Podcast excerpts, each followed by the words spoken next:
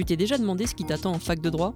Ce qui se cache derrière le terme CPGE Ou ce que c'était que d'être intermittent du spectacle? Eh bien, tu n'es pas le seul. Et pour répondre à ces questions, Ambition Campus a créé Trace ta route, le podcast qui t'aide à trouver ton orientation. À chaque épisode, étudiants ou jeunes professionnels racontent leur parcours et décryptent une filière, un métier.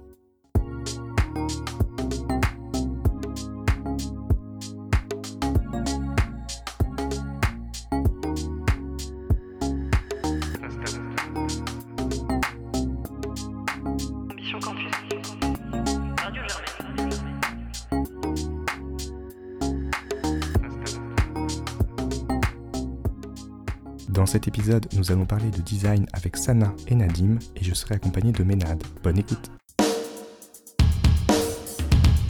Bonjour et bienvenue dans ce nouvel épisode de Trace ta route pour vous parler d'un nouveau métier, le design UX UI. Aujourd'hui, je suis accompagné de Ménade. Salut Ménade. Salut Mathilde. Et nous avons deux super invités, Sana Hello Mathilde. et Nadim. Salut. Alors, pour commencer, est-ce qu'on peut vous demander de vous présenter? Donc je m'appelle Nadim, euh, j'ai entre 28 et 29 ans et ça fait un peu plus de 5 ans que je travaille dans l'UX design. Et au départ, euh, j'ai fait un cursus à Sciences Po, progressivement, sciences sociales, puis communication, puis médias, euh, digital et enfin je suis arrivé euh, à l'UX, un peu par hasard d'ailleurs. Moi c'est Sana, je suis UX designer depuis 4 ans, j'ai 27 ans, je travaille actuellement dans une boîte de consulting qui s'appelle Binext. Et euh, avant d'arriver en, en tant que UX designer, j'ai fait un master de stratégie digitale à l'INSEC Business School. Et euh, ensuite je suis arrivée euh, par l'UX grâce à un stage fait à Londres. Pour nos auditeurs qui connaîtraient pas encore le design UX UI, comment est-ce que vous pourrez décrire ce que c'est, à quoi ça correspond, quels sont les métiers qui peuvent exister dedans? Parce que j'imagine qu'il y a plusieurs métiers en fait. Tout d'abord, l'UX design, c'est l'élaboration d'une expérience utilisateur. Tout le monde a forcément eu des expériences en tant qu'utilisateur, euh, ne serait-ce qu'en utilisant le smartphone au, quotidien. Euh, le rôle de l'UX, bah, c'est de euh, améliorer l'expérience pour que les utilisateurs en fait arrivent à, réaliser un objectif sur une plateforme, une interface, une application mobile, euh, un site web. Donc c'est à peu près les objectifs de l'UX design et de l'UX designer par définition. Et je compléterai en, disant que ce qui est intéressant dans l'UX, c'est un peu ce que les designers ont toujours fait, c'est-à-dire comprendre les comportements des individus et voir après derrière quels objets peuvent être créés et comment faire pour que l'expérience de l'utilisation de cet objet soit la plus satisfaisante possible, la plus simple à comprendre. Donc tu parlais Mathilde des, des différents domaines qui peuvent se cacher dedans. En fait l'UX c'est un peu un terme parapluie on va dire qui va regrouper euh, à la fois des, éléments autour de- des sciences du comportement, comprendre les individus et qu'est-ce qui fait qu'ils vont performer entre guillemets certaines actions, quelles sont les pensées qui les traversent au moment où ils, mettent en place certaines actions. Exemple, je vais au restaurant, quelles sont les questions que je me pose pour euh, me demander dans quel re- restaurant je souhaite aller, euh, qu'est-ce qui va faire que mon expérience sera satisfaisante dans ce restaurant? Un élément qui est peut-être intéressant autour de l'UX, c'est que aujourd'hui il peut être parfois très utilisé pour parler des interfaces digitales, mais en fait c'est un terme plus large puisque c'est l'utilisation de n'importe quel service physique ou euh, digitaux. Vous avez parlé d'objets, donc c'est pas forcément des applications uniquement dans le numérique, dans le digital, ça peut être beaucoup plus divers. Est-ce que ça se rapprocherait pas un peu du marketing? Est-ce qu'on pourrait insérer ça dans le marketing ou? Souvent, les UX designers, on les mis dans des services de marketing parce que les marketeurs, entre guillemets, récoltent en fait les besoins des consommateurs, des utilisateurs. Et nous, on récolte en fait cette donnée-là pour ensuite comprendre leurs besoins et en fait, du coup, créer des interfaces qui répondent à leurs besoins. Mais euh, l'UX de base, l'UX a été inventé, euh, toi, l'UX a commencé bien avant euh, les applications mobiles, les, les sites internet. Ça a commencé avec des objets. Par exemple, le fait que une porte s'ouvre parce que du coup, cette porte-là, elle s'ouvre et qu'ensuite elle se ferme très bien, c'est parce qu'il y a forcément eu un concepteur, une personne qui l'a conçu de manière ergonomique. C'est vraiment l'ergonomie et, en fait le, penser de- de- d'un objet et d'utilisation face aux, aux utilisateurs, peu importe digitaux ou pas. En fait, je parlais de l'objet juste avant parce que finalement, euh, la- l'UX, c'est juste euh, l'application euh, de ce qu'ont toujours fait les designers, mais appliqué cette fois à des services ou des expériences ou des objets digitaux, des sites internet, des applications. Par rapport au marketing, c'est peut-être un petit côté provoque, mais pour moi, c'est l'UX, c'est aussi de l'anti-marketing ou une sorte de poids qui vient contrebalancer les services marketing. L'objectif d'un service marketing, c'est de vendre son produit, de vendre son service, de connaître ses consommateurs. En UX, on parle d'utilisateur, puisque finalement, euh, la notion n'est pas forcément. Elle, est économique d'une certaine façon, mais elle n'est pas uniquement économique. Et pour moi, c'est pas la finalité principale. C'est pas de se dire qu'est-ce qu'on va réussir à vendre en plus euh, à des utilisateurs sur un site internet. C'est quelles sont toutes les choses qu'on peut mettre en place pour lui simplifier la vie. Et du coup, ça vient aussi s'opposer à certaines techniques marketing agressives qui peuvent être autour de euh, chercher à garder son utilisateur sur son site le plus longtemps possible, la rétention juste pour lui faire consommer des pages, du contenu, etc. Pour moi, ça, c'est des pratiques qui vont à l'encontre euh, de l'UX. c'est des conceptions opposées en fait. Un peu des conceptions opposées. Le marketing cherche à vendre son produit. L'UX designer cherche, pour moi, c'est un peu l'avocat de l'utilisateur, c'est de se dire qu'est-ce que je mets en place pour qu'il ait une expérience simple, satisfaisante et si possible qu'il ne cherche pas à le manipuler pour essayer de lui faire acheter des produits dont il ne voudrait pas vraiment. C'est vraiment l'éthique du designer. Est-ce qu'on est vraiment, entre guillemets, capable d'aller euh, jusqu'au bout des, des business euh, qu'on nous impose, entre guillemets, en tant que designer C'est un peu, je pense que tu vas nous poser un peu ce genre de questions plus tard. Euh, qu'est-ce qu'on fait au quotidien? Bah, Au quotidien, en fait, on est en train de défendre nos utilisateurs tous les jours. en essayant de ne pas faire forcément des dark patterns. Les dark patterns, c'est vraiment des modèles en fait de conception qui sont entre guillemets mauvais parce qu'en fait tu utilises en fait euh, pas mal de techniques pour pouvoir pousser tes utilisateurs à acheter plus, à consommer plus ou à rester par exemple sur Instagram plus avec le scroll infini. C'est quoi En fait, ça utilise quelque chose qui s'appelle le FOMO, le Fear of Missing Out. C'est un biais cognitif. Tout le monde en fait a cette conception-là de peur en fait de louper quelque chose.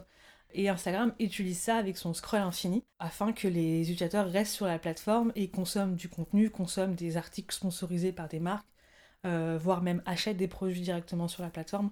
Donc c'est euh, vraiment le tout ce qui est le pendant en fait que certains designers, euh, je pense comme, comme Nadine, détestent. C'est vraiment le pendant où on, nous heurte un peu à notre éthique bah, d'humain en fait et de capitaliste dans cette société qu'on est. Mmh. En fait, ça pose un peu la question du rôle du designer. Pour moi, la manière dont je le vois et le, le rôle du designer, c'est d'apporter de la compréhension sur les individus, d'essayer au maximum de préserver leur attention et aujourd'hui, euh, on le voit au quotidien, il y a énormément de produits digitaux, on passe énormément de temps sur nos ordis, sur nos téléphones, euh, sur les réseaux sociaux. La manière dont ces outils, ces sites sont construits, qui ont été construits de manière, euh, comme tu le disais, à nous faire rester à nous déconnecter aussi un peu de la réalité. En jouant sur des billets cognitifs, justement. Voilà, les réseaux sociaux sont entièrement construits comme ça. le, principe de liker ça nous donne un, boost à l'ego. On a l'impression que on se sent bien parce qu'on a liké une de nos photos. Ça s'appuie aussi sur des biais cognitifs. Et c'est pour ça qu'il n'y a pas la fonction de euh, ne pas liker justement sur certains réseaux. En fait, euh, c'est intéressant parce que le rôle du designer, c'est de se poser toutes ces questions. À chaque étape, quand je construis un produit ou un site internet, quelles sont les fonctionnalités que je vais mettre en place? Mais surtout, le plus important, quel impact ça va avoir sur les individus qui vont utiliser mon objet, mon outil, mon site internet? Et je trouve que c'est la question centrale aujourd'hui quand on est designer, c'est qu'est-ce que je construis, dans quel but, mais surtout quelles peuvent être les conséquences négatives et comment je fais pour les éviter au maximum. J'ai l'impression que ça se recoupe par moment et que ça s'oppose par moment au marketing. En fait, le, lorsque vous construisez le produit, euh, lorsque vous proposez de rajouter euh, un bouton, une action, euh, un certain design, bah vous êtes vraiment dans la fabrication en amont. Et lorsque ce qu'il y a derrière ce bouton permet d'acheter des choses, bah, vous êtes aussi dans le marketing, dans le sens où vous poussez aussi euh, peut-être à, plus de ventes ou à, une stratégie de vente. Euh. Effectivement, le but c'est pas de s'opposer aux équipes marketing systématiquement, mais c'est de leur apporter peut-être un élément de compréhension pour qu'ils aient conséquence de leurs actions. C'est-à-dire, le marketing va avoir ses propres objectifs, souvent business, augmenter ses ventes, mettre en avant un produit qui n'est pas assez vendu, ou euh, essayer d'avoir des statistiques qui montrent que l'objet, le site, euh, la plateforme est utilisé. Le but de l'UX designer, c'est de se dire quels sont les bons indicateurs. Euh, le fait qu'une personne reste plus longtemps sur le site, c'est pas forcément une bonne chose. Peut-être c'est parce qu'il a du mal à se repérer ou à se retrouver euh, sur le site. Et donc en fait, l'UX vient apporter un élément de compréhension supplémentaire. On a pas mal parlé du côté UX. Maintenant, pour le côté UI, qu'est-ce que ça veut dire? En fait À quoi ça renvoie? Moi, euh, je suis pas très UI. On dit UI, UX, UX. Moi, je suis pas très UI pour le coup parce que en fait, l'UI c'est euh, User Interface et UX c'est User Experience. L'UI en fait va aller plus loin que ce qu'on fait au quotidien en tant que UX. C'est deux métiers différents pour moi, mais qui se complètent parce que moi, au quotidien, je travaille avec des UI. L'UI va être garant en fait de l'interaction et des micro-interactions de la conception. En gros, nous, pour vulgariser un peu le truc, on va faire des, euh, maquettes en noir et blanc ou en couleur et euh, très peu de couleurs. Et du coup, l'UI, en fait, on va mettre un bouton euh, cliquer ici. Et l'UI, lui, ce qu'il va faire, il va faire, il va déjà en fait prendre le bouton et il va lui mettre une couleur. Par exemple, il va mettre du vert pour le faire ressortir par rapport à toute l'interface. En gros, nous, on fait les fondations en tant qu'UX et les UI font la peinture on peut dire ça comme ça. Ouais, je sais pas si c'est une bonne année. Ouais, non, j'allais dire, euh, c'est intéressant historiquement peut-être de, de, revenir à comment tous ces métiers sont construits parce que c'est vrai que même les termes ne sont pas clairs. Pour dire qu'en fait, le, lui, c'est un peu un, un, graphiste euh, web designer euh, qui, dont le nom a évolué, entre guillemets, parce que c'est plus précis et plus complexe que ça maintenant. L'UX va avoir un peu le rôle d'architecte de l'information. On parle beaucoup d'architecture de l'information, comment on agence des éléments, que ce soit du texte, des images, des boutons donc des éléments avec lesquels on interagit physiquement en cliquant, ou d'autres qui sont juste des éléments statiques, le texte, l'image, etc. Comment on les place pour que la bonne information soit lue dans le bon ordre, avec euh, la bonne hiérarchisation? En fait, historiquement, j'avais pas mal utilisé cette analogie parce que je donnais un cours à Sciences Po sur euh, l'UX design. C'est intéressant de se dire d'où est né l'UX. En fait, au départ, quand on a eu toute l'émergence de la création des sites internet, chaque entreprise avait besoin d'un site internet, mais d'un site assez basique au fur et à mesure que les technologies se sont développées, qu'il y a eu de plus en plus de personnes qui sont intéressées euh, à l'émergence d'Internet et son développement, on a complexifié les sites. Et au départ, on avait besoin peut-être d'une vitrine. Puis après, on avait besoin d'une boutique en ligne. Puis maintenant, on a besoin euh, d'un certain nombre d'outils qui permettent de récupérer des données, d'améliorer le site, de comprendre le comportement des gens. Donc au départ, on avait euh, une personne unique en fait qui concevait des sites. Ça pouvait être juste une personne qui faisait le développement et qui passait pas forcément par euh, du design, qui se posait pas les questions euh, est-ce que mon site est simple puisqu'il déjà il y avait peu d'éléments à, mettre sur le site. Et là, au fur et à mesure que les sites se sont complexifiés, les métiers ont commencé à se subdiviser. La personne, peut-être le développeur de départ, qui ne bossait pas avec des graphistes, des designers, qui faisait un peu tout, a vu l'émergence du web designer. Donc euh, le design a commencé à émerger dans la sphère de l'Internet en se disant comment on fait pour rendre l'expérience plus esthétique, plus jolie au départ. Puis progressivement, on a rajouté de plus en plus d'informations dans nos sites. Donc là, on a dû avoir des nouveaux métiers. C'est là que l'UX est arrivé en se disant comment on simplifie, comment on remet l'utilisateur au cœur de l'utilisation des sites. En fait, on les avait un peu oubliés sur le chemin. On s'était dit, justement, c'est un peu ce qui se passe dans le marketing, c'est on conçoit un produit, on essaye de le mettre en avant et de le vendre, et on avait peut-être oublié à un moment, au fur et à mesure de l'évolution d'Internet, pour qui on concevait les choses. L'UX est venu un peu ramener ça. Et il y a une, une autre analogie que j'utilise beaucoup, et c'est celle que tu utilisais tout à l'heure sur la porte. En fait, l'UX, pour moi, c'est très proche du métier d'architecte. On construit un bâtiment. Tu parlais des fondations, on a besoin de construire les fondations. L'architecte va se poser la question quel est l'emplacement du bâtiment? Euh, Quel est l'environnement autour? Est-ce qu'il va être bien situé? Et au moment où il va concevoir euh, l'intérieur du bâtiment ou ses fondations, il va se poser la question euh, quelle pièce il faut concevoir? Est-ce qu'il faut des couloirs? Comment je relie les pièces entre elles? Où est-ce que je mets progressivement les portes? Est-ce que si je mets la porte dans un sens plutôt que dans l'autre, ça va changer la manière dont les gens circulent dans le bâtiment? Et euh, lui va arriver après coup, à la fois comme décorateur d'intérieur, mais pas que. il va aussi se poser la question est-ce que la couleur va euh, simplifier la compréhension de l'information? Est-ce que si je mets euh, un panneau à l'entrée, je vais pouvoir mettre une carte qui va permettre aux gens de se repérer dans l'espace? Donc on travaille de pair en fait avec l'UX et lui. L'UX, on va penser à la structure, à l'architecture, la, manière dont l'information circule et la manière dont les gens interagissent avec. Et lui va voir les mêmes éléments, mais d'un côté esthétique, identité, tout en gardant en tête que la couleur doit servir le propos. Est-ce que ces métiers-là sont très différents en fonction de l'industrie dans laquelle on se trouve? Euh, pendant l'épisode sur le marketing, on avait eu euh, une personne qui travaillait chez Ubisoft dans le jeu vidéo et une personne qui travaillait chez Chanel en maroquinerie. Et on avait l'impression qu'ils faisaient pas du tout le même boulot. Ils s'appelaient tous les deux euh, responsables marketing, mais ça n'avait absolument rien à voir au quotidien. Euh, est-ce que c'est le cas aussi euh, dans l'UX et dans l'UI Est-ce que c'est spécifique aussi à l'industrie dans laquelle on se trouve? J'aurais dit non, c'est pas forcément spécifique, parce que j'ai travaillé dans entre guillemets, le secteur public, j'ai travaillé au ministère de la Santé, j'ai travaillé dans le secteur privé, pour des entreprises totalement privées, pour des startups. Mon métier changeait pas forcément parce que la méthodologie UX reste la même, dans le sens où quand on on découvre un, sujet, on découvre un, nouveau projet, on va faire une phase de recherche, on va commencer à comprendre en fait nos utilisateurs, qui sont, comment ils se comportent, euh, quels sont leurs besoins, quels sont leurs objectifs, quelles sont leurs, euh, attentes. Ça, c'est quand on, crée un projet, quand on crée une start-up par exemple. À la même chose aussi quand on arrive sur un projet, euh, sur un produit déjà mature. On essaye de comprendre nos utilisateurs, peu importe. Euh, Je dirais que non, en fait, c'est pas forcément l'industrie qui change. Euh, c'est peut-être la structure et l'organisation. En général, il faut voir si ton organisation est agile ou pas. Alors l'agilité, c'est euh, le fait que plusieurs profils, entre guillemets, tech, puissent travailler ensemble. Il y a différentes méthodologies dans l'agilité, différentes instances, différents types de réunions, etc. C'est une méthodologie de travail qui permet aux, aux différents profils de fonctionner, communiquer ensemble et travailler ensemble. Euh, donc en fait, je dirais que c'est plus euh, l'environnement en fait agile euh, dans lequel on se trouve et pas forcément le métier qui change. Du moins, de ce que j'ai pu observer au cours de mes expériences, mon métier n'a pas forcément changé par rapport où j'étais, soit dans le public ou dans le privé. C'est resté forcément sensiblement la même chose. Sauf que dans le public, euh, je passais beaucoup de temps à expliquer ce que je faisais, pourquoi je faisais ça. Et il y avait beaucoup d'évangélisation en fait de mon métier parce que c'est un métier qui n'est pas forcément euh, très, euh, très ancien, comme un métier d'avocat qui est hyper, hyper ancien. L'UX, c'est- assez récent, ça date des années 80, c'est encore tout nouveau. Donc je passais beaucoup de temps à expliquer en fait ce que je faisais au quotidien, pourquoi je le faisais, justifier aussi pourquoi je faisais tel atelier, telle recherche en quoi ça allait euh, servir les utilisateurs, en quoi ça allait me porter un, un bénéfice sur, sur les maquettes ou pas. Moi, je dirais que non.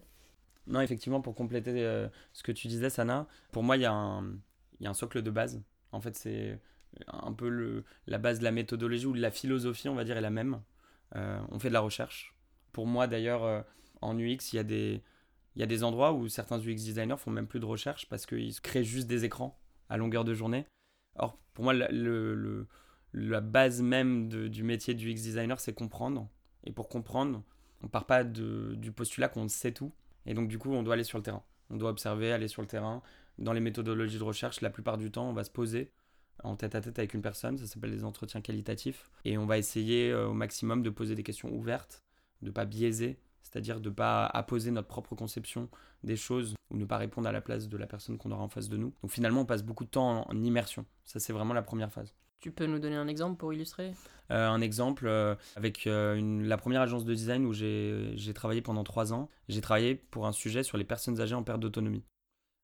Le sujet, c'était comment aider des personnes âgées en perte d'autonomie à avoir plus simplement accès, comment simplifier finalement, le- l'accès à une demande d'aide financière qui est attribuée par les départements. C'est une aide qui s'appelle l'APA, l'aide personnalisée pour l'autonomie. Souvent, nos parents la connaissent ou nos grands-parents la connaissent parce qu'il y a énormément de gens qui sont concernés en France. La difficulté, c'est que c'est une aide qui a été pensée avec des formulaires qui sont compliqués. Tout au long de l'expérience, il y a différents moments de cette expérience qui sont compliqués. La première question que les personnes âgées vont se poser, c'est déjà, est-ce que quoi, est-ce qu'il y a une aide qui existe? Donc elles vont devoir trouver les informations et les informations sont un peu disparates. La plupart du temps, elles vont aller à leur mairie, elles vont poser la question. Et là, elles vont avoir deux formulaires et on va leur dire qu'il y a deux aides. Une qui est celle des départements, une qui est celle des caisses de retraite. Premier problème dans ce parcours, elles ne savent pas laquelle choisir parce qu'on ne leur donne pas plus d'indications. Ensuite, elles vont avoir euh, le papier à remplir. La plupart du temps, c'est des personnes âgées ou des enfants qui vont remplir ce papier. Dans le cas des enfants, ils doivent aller chercher les pièces administratives qui sont demandées dans le dossier. Et le dossier était particulièrement lourd en pièces administratives. Et surtout, chaque département demandait un nombre de pièces différentes. Donc finalement, toutes les questions qu'on s'est posées en recherche, c'est on est allé voir ces personnes âgées. Donc euh, je suis allé euh, à Douai, dans le Nord, je suis allé à Montpellier. Et à chaque fois, je me suis retrouvé chez ces personnes âgées. Soit avec leurs enfants, soit avec leurs petits-enfants, soit avec elles-mêmes. Et je m'installais, je, découvrais un peu leur, euh, leur environnement, leur lieu de vie. J'observais tout ça, je notais mes observations. Et après, j'avais préparé une espèce de protocole d'entretien où j'essayais de comprendre différents éléments. Et ça peut être des questions très larges. Quel est leur rapport à l'administration? Est-ce qu'ils ont déjà rempli des dossiers administratifs? Qu'est-ce qu'ils connaissent de cette aide financière Comment s'est passé le moment où ils ont dû remplir ce dossier Quelles sont les difficultés qu'ils ont rencontrées Et à partir de tout ça, en fait, on va faire une espèce de synthèse. On va essayer de comprendre quelles sont les grandes difficultés que ces personnes rencontrent et comment on peut les résoudre. En fait, on a, transformé le formulaire, on l'a simplifié, on a unifié l'expérience, c'est-à-dire qu'à la place d'avoir un formulaire différent par département, on a créé un formulaire unique dans toute la France. Et ça, c'était assez compliqué, puisqu'il fallait mettre les départements d'accord. Quelles pièces on garde, quelles pièces on enlève. Et c'est aussi pour ça qu'on passe à l'étape que tu parlais, Sana. Donc il y a une première étape d'immersion, recherche, comprendre. Une deuxième étape d'atelier. Pendant ces ateliers, on doit essayer de travailler avec les différents interlocuteurs. Ça peut être les usagers pour lesquels on conçoit le service. ça peut être l'administration. C'était la Caisse nationale de solidarité pour l'autonomie. Et il faut qu'on essaye de trouver la manière la plus simple de concevoir ce nouveau formulaire en prenant en compte les complexités administratives, juridiques, en termes de santé, en termes de droit, pour au final arriver dans la dernière phase qui est la conception et qui est le moment où on crée. Et donc on peut créer euh, ce formulaire, ce site. Et, euh, tout ça pour dire que on a un socle de base. Ces trois étapes. Après, la manière dont elles vont être appliquées, elles peuvent être un peu différentes selon les métiers. Exemple du jeu vidéo dont tu parlais. Un UX designer dans le jeu vidéo, il va devoir réfléchir de la même façon à concevoir une expérience pour le joueur qui soit satisfaisante. Sauf que le produit est tellement différent qu'il va devoir appliquer ces techniques, mais dans un univers qui est l'univers du jeu vidéo. Donc comment je fais pour faire progresser euh, le joueur? Comment je le fais pour euh, le garder motivé pour qu'il ait envie d'avancer dans le jeu? Et donc, euh, il va y avoir d'autres métiers aussi avec lesquels il va bosser. En, jeu vidéo, on va avoir des level designers, on va avoir des gens qui sont beaucoup plus spécialisés sur l'animation, sur la 3D. Ça peut varier par, par domaine, mais il y a un socle de base. Maintenant, on va passer à un autre chapitre sur la formation et notamment sur les études. Pour un jeune lycéen qui s'interrogerait, qui aimerait faire du UX, UI design, qu'est-ce que vous lui conseillerez euh, de mettre en vœu sur Parcoursup? Est-ce que déjà, est-ce qu'on peut réfléchir à Parcoursup quand on est lycéen ou est-ce que c'est quelque chose, de ce que j'ai compris, le UX design pour l'instant c'est plus quelque chose euh, qu'on peut retrouver en master? Niveau master, euh, et encore, en fait, il y a tellement de maintenant d'écoles qui ont ouvert, euh, qui font des bootcamps sur 2-3 ans, qui sont ouverts à peu près à tout le monde. Après, euh, Excuse-moi, c'est quoi un bootcamp? c'est une méthode de- d'apprentissage qui est par des cas d'études et en fait des projets, des vrais projets que tu vas monter. Ce qui est bien en fait dans les bootcamps, c'est qu'en fait tu finis tes études, en fait tu as plein de projets, tu as déjà réalisé, c'est des vrais projets pour le coup, ils vont vraiment enquêter sur des vrais, euh, des vrais euh, utilisateurs, ils vont créer des vraies applications, ils vont même jusqu'à aller la développer avec certains développeurs. Parce que certaines euh, formations elles sont cross avec des écoles, par exemple l'école 42, l'école de, de dev. Euh, donc du coup ils ont des vrais projets à montrer en, en portfolio euh, à la fin de leurs études, donc ça, ça c'est cool. En général, c'est sur 2-3 ans, donc euh, c'est sur beaucoup de reconversion professionnelle, ça. Mais pour un lycéen, moi je connais pas très bien Parcoursup. J'étais l'époque APB. donc de ce que moi j'ai fait, j'ai fait une prépa. Moi j'ai fait un parcours un peu, un peu atypique, on va dire. J'ai fait une prépa après le lycée. Pendant deux ans, après, suis intégré une école de commerce. Et dans cette école-là, en fait, j'ai fait euh, un master euh, qui s'appelle stratégie numérique. Euh, maintenant, forcément, je pense qu'il va y avoir des masters qui s'appellent vraiment UX design ou innovation. Ouais, c'est vrai qu'il y a, hum, pareil à mon époque, ça, fait un, peu vieux, mais l'UX commençait à peine et du coup il y avait un ou deux masters maximum. En fait, pour moi, la première question qu'un lycéen doit se poser, s'il est intéressé par ça, c'est de se dire, il y a plusieurs portes d'entrée. Dans le design d'expérience utilisateur, il y a la partie design conception, c'est-à-dire euh, savoir euh, créer de toutes pièces un site internet, une application mobile ou autre chose. Euh, donc il y a toute la partie, ce qu'on appelle le product design aujourd'hui, c'est la création d'un produit et notamment d'un produit numérique. Donc ça c'est une première formation et il y a des écoles de design généralistes et puis qui se spécialisent au fur et à mesure. Ça c'est une première porte d'entrée, c'est le design au sens large avec euh, aussi bien le graphisme que la conception d'une identité, par exemple pour les marques, que la partie euh, conception d'un produit numérique.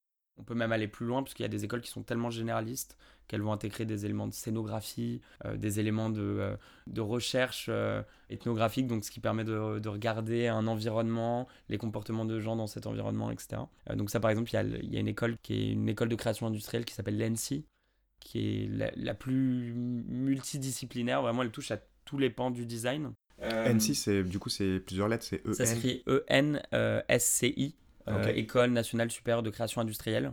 Par exemple, moi, les, les designers avec qui j'ai bossé, qui venaient de l'ENSI, ils étaient capables de toucher absolument à tout. Donc, ils étaient excellents dans tout, quoi. Donc, c'est c'est une des, des meilleures écoles. Après, il y a une école qui est un peu plus spécialisée euh, dans la conception euh, euh, numérique. Ça va être euh, Strat. Avec un E à la fin, c'est ça? Voilà, ça s'écrit S-T-R-A-T-E, Strat Design. Et en fait, après, il y a plein d'autres portes d'entrée possibles. Euh, moi, je suis rentré par la communication et les médias. Et j'avais notamment euh, euh, fait un double diplôme à Sciences Po qui était au départ juste sur la communication. Parce que le design n'était pas, l'UX design n'était pas assez à la mode. Ce qui était à la mode à l'époque, c'était plutôt la publicité. Puis j'ai fait un double diplôme avec la Chine, parce que c'était proposé par Sciences Po. Et là, j'en ai profité pour faire une recherche sur les facteurs psychologiques qui font que des gens vont utiliser des montres connectées. Et donc, en fait, j'ai essayé de croiser euh, la partie psychologique et la technologie. Donc, en fait, on peut rentrer par la communication, par la recherche. Il y en a qui viennent de la psychologie, des sciences cognitives. Il y a différents métiers en fait dans l'UX, il y en a encore plein en fait. Nous on est UX euh, designer, mais dans l'UX on a aussi l'UX researcher, c'est tout ce que tu en fait les personnes qui viennent de la recherche. On a les UI qui viennent de la conception, on a maintenant aussi des nouveaux métiers tels que l'UX euh, writer. C'est des personnes qui viennent en beaucoup de la communication, beaucoup de, de journalisme. Et l'UX writer, son rôle à lui, ça va être de mettre les bons mots euh, sur les interfaces afin que euh, l'utilisateur comprenne euh, où est-ce qu'il se trouve et comment il peut réaliser son objectif sur cette interface-là. En fait, l'UX, ça englobe au moins 5 ou 10 métiers en fait à lui tout seul. Et il y a aussi une grande école, je viens d'y penser, à Paris qui s'appelle les Gobelins. Euh, J'ai beaucoup travaillé avec des gens qui venaient des Gobelins. C'est une très belle école Ouais, aussi. c'est une, des, ouais, c'est une très très bonne école également. Ouais. Et c'est une des premières qui a créé son master en UX design. Après, en fait, je trouve que la question à se poser, c'est de se dire par quel angle un, un lycéen qui est intéressé, il faut qu'il se pose la question quel angle l'intéresse le, plus? Et après, ça ne l'empêchera pas de bifurquer, par exemple, euh, euh, de commencer par euh, le graphisme euh, pour ensuite, en, en licence, faire une licence de graphisme assez classique euh, dans lequel il y a- de plus en plus de cours spécialisés en UX euh, dedans. Et ensuite aller euh, rajouter euh, un master euh, un peu plus recherche, euh, psychologie, etc. C'est une manière de faire. Il y en a d'autres qui vont faire l'inverse. Et surtout, maintenant, aujourd'hui, le design, il est appliqué à, à plein de finalités différentes. Par exemple, il y a de plus en plus euh, de masters sur euh, euh, l'innovation sociale, le design pour euh, euh, le changement climatique. Moi, il y, y a une école que j'au- j'aurais aimé faire si je l'avais connue. C'est l'UTC Compiègne. C'est une, université, je crois que le nom c'est Université Technologie et Communication. Donc déjà l'avantage c'est qu'il y a énormément d'écoles privées, énormément de cursus privés payants et très chers dans l'UX parce que c'est à la mode. Euh, donc là c'est une université qui mêle aussi bien les sciences sociales dans le sens large que euh, la technologie, la communication, la scénographie, les différents pans du design finalement.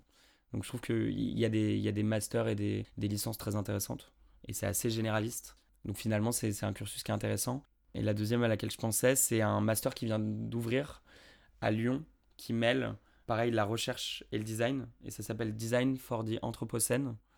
Donc c'est un, design qui est très orienté sur le changement climatique, euh, la transformation de la société. Et par exemple, une des questions qui se pose en cas d'étude, c'est qu'est-ce qu'on fera des stations de ski quand il y aura plus de neige? Et donc c'est ce genre de questions aussi qu'on est amené, euh, en fait, les enjeux du millénaire sur euh, la crise climatique, économique, etc. C'est aussi des questions que les designers doivent se poser, et surtout les designers. Et donc, ce que vous avez vu du marché du travail récemment, puisque vous, vous y êtes, euh, vous y êtes c'est que c'est encore possible de rentrer dans l'UX et l'UI sans avoir fait de diplôme spécialement UX-UI. On peut encore euh, avoir un profil un peu plus généraliste et rentrer par une porte dérobée plutôt que... Maintenant, ça devient très spécialisé. hein. Moi, ce que je vois dans le marché du travail, on devient tous lisses. En fait, on a à peu près fait tous les mêmes cursus, on a fait à peu près tous les mêmes euh, masters. Même les anciens, entre guillemets, euh, directeurs artistiques qui sont devenus UI ou lead UI ou lead UX. Euh, lead, ça veut dire qu'ils vont leader plusieurs équipes. Bah, en fait, on forcément fait des formations entre temps et euh, on fait des formations en UX et en UI pour rattraper la méthodologie qui est en place actuellement. Porte dérobée, ça dépend laquelle. Ouais. ça dépend laquelle. Ouais, c'est clair, non. C'est vrai que, en fait, nous, à l'époque où on est rentré, euh, moi, je me souviens, euh, j'avais un peu peur de l'entrée en UX parce que je bifurquais de la communication et de la pub. Et en fait, c'était une époque où euh, c'était encore assez récent. En fait, j'avais la première agence que j'ai rejoint, c'était un de mes professeurs qui donnait mon cours du UX design qui l'avait créé. Elle a 15 ans d'existence et c'était la première en France à faire de l'UX. Ou en tout cas ce qui se rapprochait le plus de ce qu'on appelle l'UX aujourd'hui. Donc c'était il y a 15 ans. Moi je suis rentré dans, sur le marché il y a 5-6 ans. Il y avait peu de masters, peu d'offres. Donc en fait il y avait des gens qui venaient des formations multimédia. Donc ça paraît hyper vieux déjà quand on utilise ce terme. Aujourd'hui, comme c'est un terme qui est très à la mode, il y a énormément de formations, énormément de possibilités de se former. L'entrée est plus compétitive. Il y a beaucoup de demandes, mais il y a aussi beaucoup d'offres, pardon. Mais il y a aussi beaucoup de demandes. Donc en fait, euh, il y a de l'emploi dans plein de secteurs différents, énormément dans les secteurs un peu innovants, dans les startups, dans les nouvelles entreprises. Tout le monde a besoin d'une appli, tout le monde a besoin d'un site. Euh, de plus en plus d'entreprises ont besoin de faire de la recherche euh, pour euh, éviter de perdre trop de temps quand ils lancent un nouveau produit et de faire des erreurs. Par contre, maintenant tout le monde est quasiment formé et spécialisé en UX avec des formations différentes. Tout le monde n'a pas fait 5-6 ans dans le domaine, mais comme il y a des, des formations, comme tu disais, des bootcamps, etc., Ouais. euh, on peut se former rapidement, on peut se former gratuitement, on peut se former en ligne. Euh, je ne sais pas si tout se vaut vis-à-vis d'un recruteur, peut-être pas, euh, mais en tout cas c'est possible. Ouais, c'est grave possible. Et surtout que c'est un marché où, qui est en pleine expansion en ce moment. Je sais pas toi, mais sur LinkedIn, euh, tu reçois des offres d'emploi, mais toutes les semaines, tous les jours. Ouais. Tous les jours, tu te fais chasser par les chasseurs de tête, là. euh. C'est un métier dans la tech, euh, comme après beaucoup de tech, là, qui n'ont pas connu la crise pendant le, le Covid. Euh, moi, ma boîte, euh, ils ont même fait euh, leur, meilleure, leur meilleure année. J'ai honte de le dire, mais pendant le Covid, ils ont fait leur meilleure année, quoi. Donc, Mm. C'est vrai que notamment en digital, moi, ma boîte euh, avait connu des ralentissements. En fait, euh, en, en général, euh, les designers en UX, comme l'UX, maintenant, c'est très associé au digital. Quand on fait autre chose que du digital, par exemple, on avait bossé pour le musée du Louvre. Et le musée du Louvre, la question qu'ils nous posaient, c'est comment on fait pour rendre l'expérience de visite au Louvre agréable cool, pour tout le monde. Que ça soit des touristes qui vont avoir une manière de visiter qui est très très très rapide, ce qu'on appelle le style japonais, parce qu'il y a vraiment des, des recherches qui ont été faites là-dessus. Et donc en fait, tout le monde va pas avoir la même manière de visiter.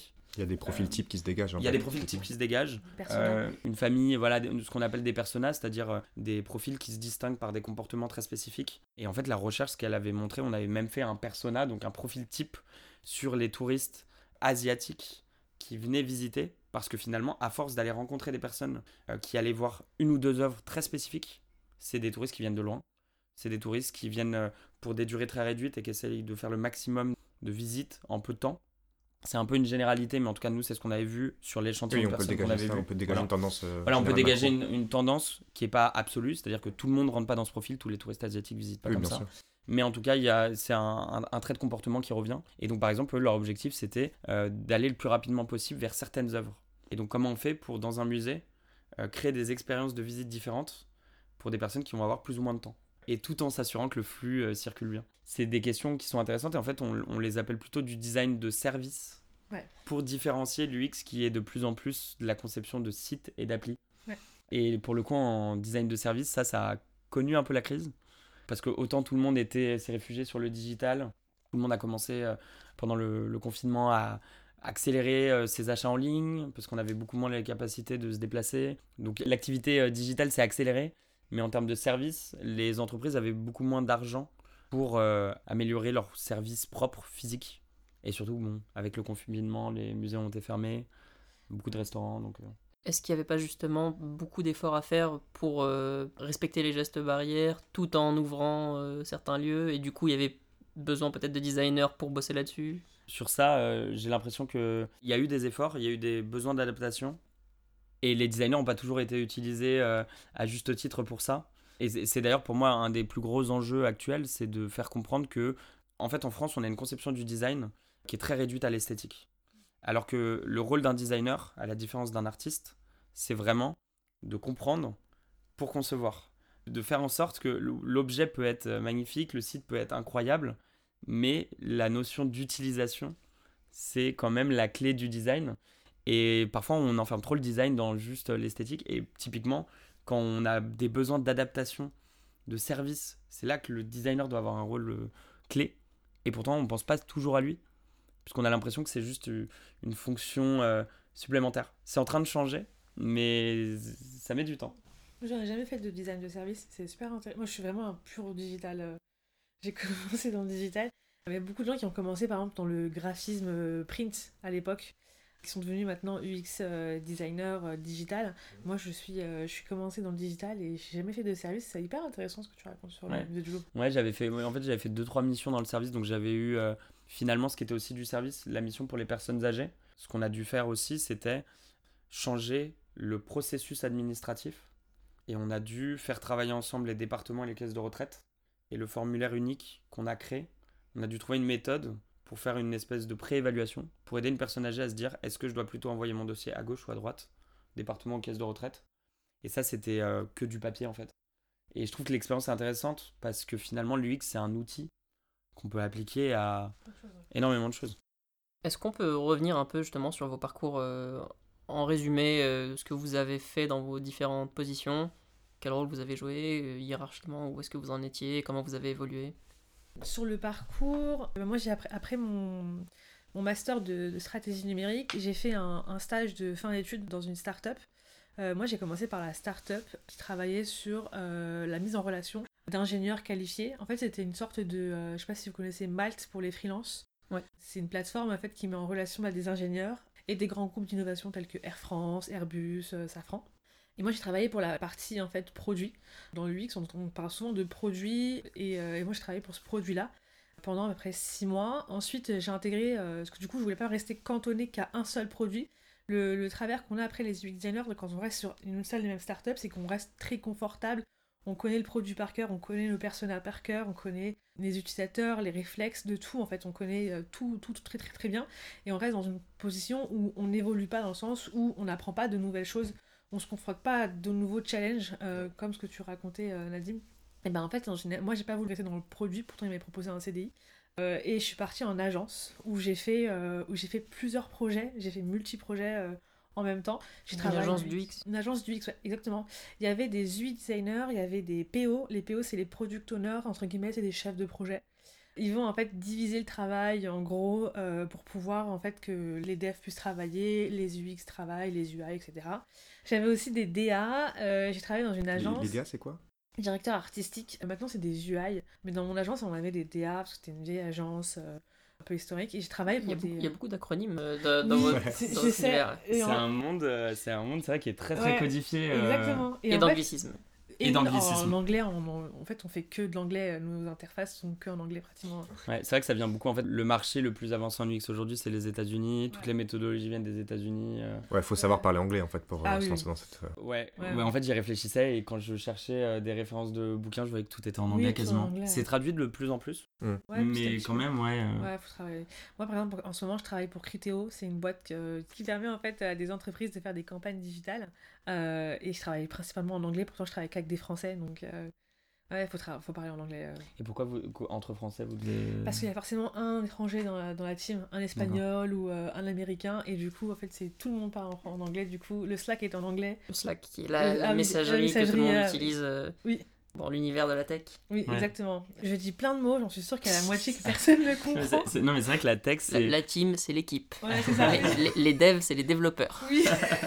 Non, mais c'est vrai que c'est un milieu, et je trouve que c'est aussi euh, un des gros enjeux du digital, c'est que c'est un secteur qui bouge très vite. Donc ça veut dire qu'il y a toujours des nouveaux métiers, que ce qu'on apprend, par exemple les logiciels qu'on utilise, parfois en deux ans, ils peuvent être obsolètes. Et ça veut dire qu'il faut sans cesse se, se reformer. Il faut. J'ai l'impression que ce que demandent en fait euh, nos métiers ou les métiers dans le digital, c'est s'adapter au quotidien, avoir envie d'apprendre parce que euh, ça change tout le temps.